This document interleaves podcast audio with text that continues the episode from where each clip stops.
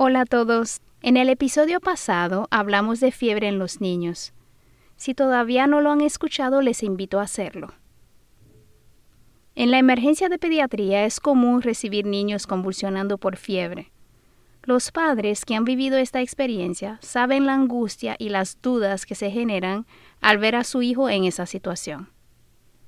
Por esto, hoy hablaremos de las convulsiones febriles, por qué ocurren, cuáles niños las pueden desarrollar y cómo saber si su niño tiene una convulsión por fiebre.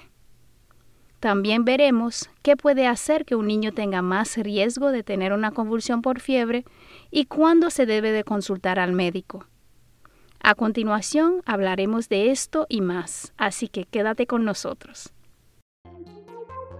Bienvenidos al podcast Hablemos de Niños los conceptos compartidos en este podcast son exclusivamente de carácter informativo, por lo que no pueden sustituir la evaluación y los tratamientos de su médico pediatra. Con ustedes, la doctora Dielica Charlier, médico pediatra. Las convulsiones por fiebre producen gran preocupación en los padres y los cuidadores de niños que las padecen. Pero antes que todo, hablemos de lo que es una convulsión. Una convulsión se produce cuando de repente ocurre una actividad eléctrica anormal en el cerebro del niño. Cuando pensamos en convulsiones, la mayoría de las personas nos imaginamos el cuerpo de un niño que se sacude violentamente y sin control.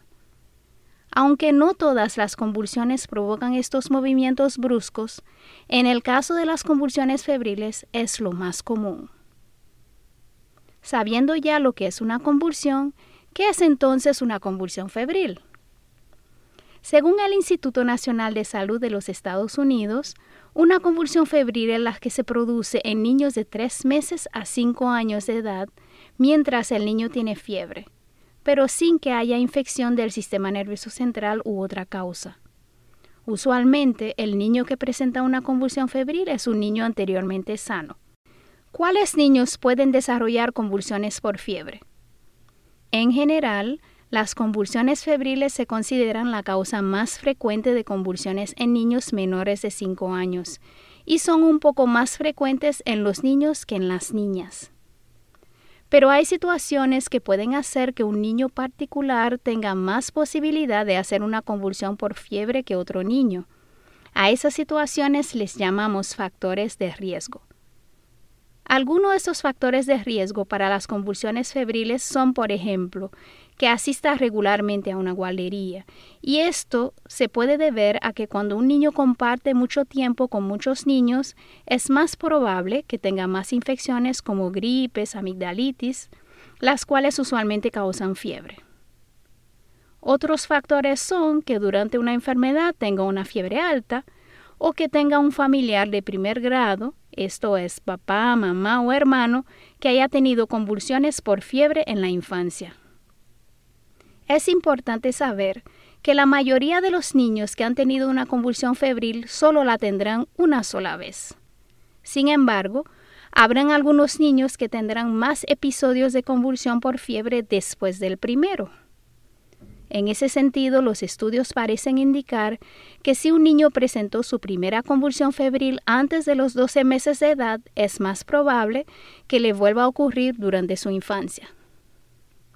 ¿Cómo sabemos si un niño tiene una convulsión por fiebre? Cuando un niño presenta una convulsión febril, aparte de la fiebre, se puede notar que él parece tener temblores en su cuerpo. Estos temblores son realmente contracciones involuntarias de sus músculos. Muchas veces el niño también puede perder el conocimiento. ¿Qué se puede hacer para prevenir una convulsión por fiebre?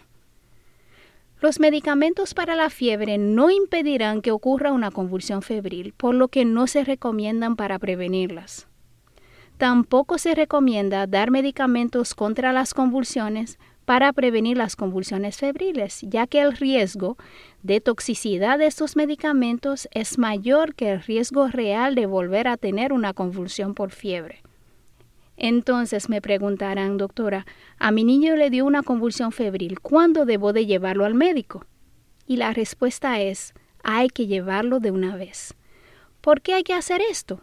Pues le diré que si bien es cierto que las convulsiones febriles son benignas, o dicho de otra forma, que no representan peligro para el niño que las tiene, es importante asegurar de que el niño no esté desarrollando alguna infección como una meningitis y para determinar esto necesitamos que el niño sea evaluado por un profesional entrenado como su pediatra.